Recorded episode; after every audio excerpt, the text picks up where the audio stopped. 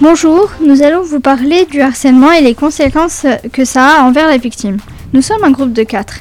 Il y a moi, euh, Sarah, euh, il y a Colline, euh, il y a Alexine ainsi que Océane. Je passe la parole à Alexine. Je vais vous définir le harcèlement scolaire. Un élève est victime de harcèlement lorsqu'il subit de façon répétitive des actes négatifs de la part d'un ou plusieurs élèves.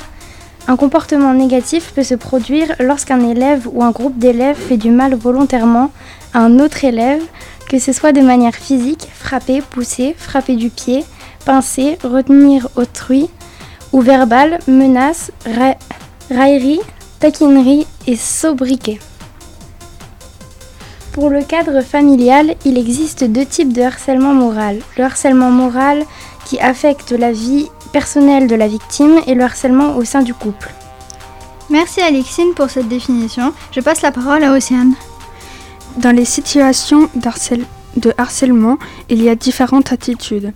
Les témoins. Les témoins de du harcèlement ont souvent peur d'être harcelés s'ils dénoncent les faits. Alors ils se taisent et n'en parlent à personne. Ils risquent une amende de 300 3750 euros. Les victimes. Les personnes touchées de harcèlement sont sont nombreuses. Cela se passe souvent au collège. Il arrive parfois que les victimes se suicident tellement qu'ils en ont marre. Les harceleurs. Si un enfant de moins de 13 ans est reconnu responsable de ses actes, ils peuvent pas parler en prison, mais ils doivent payer une amende.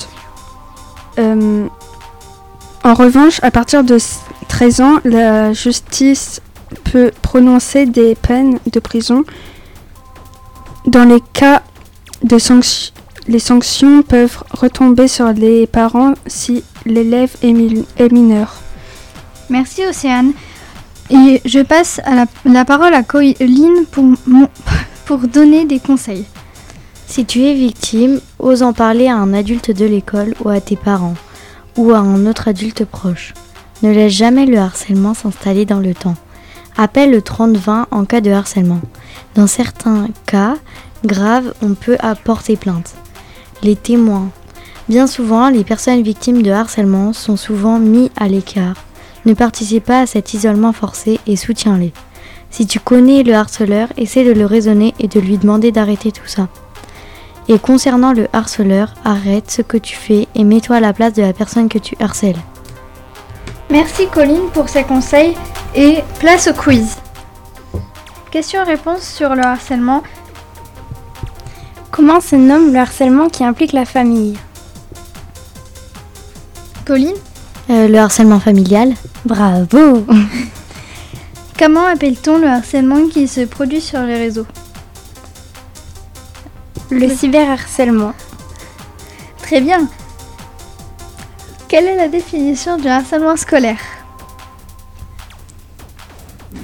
Le harcèlement est le fait le harcèlement est le fait pour un élève ou un groupe d'élèves de faire subir de manière répétée à un camarade des propos ou des comportements négatifs, voire violents. À qui en parler?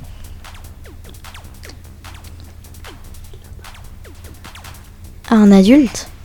Oui, et aussi un, ou alors un directeur, un professeur, un ami de la famille, euh, etc. Quels sont les symptômes ressentis par la victime?